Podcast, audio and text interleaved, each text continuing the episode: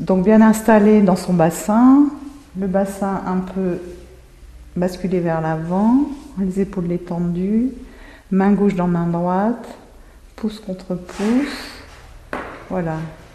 On va commencer par s'intérioriser, respirer, laisser la journée, être présent, là, maintenant, à la pratique du doing.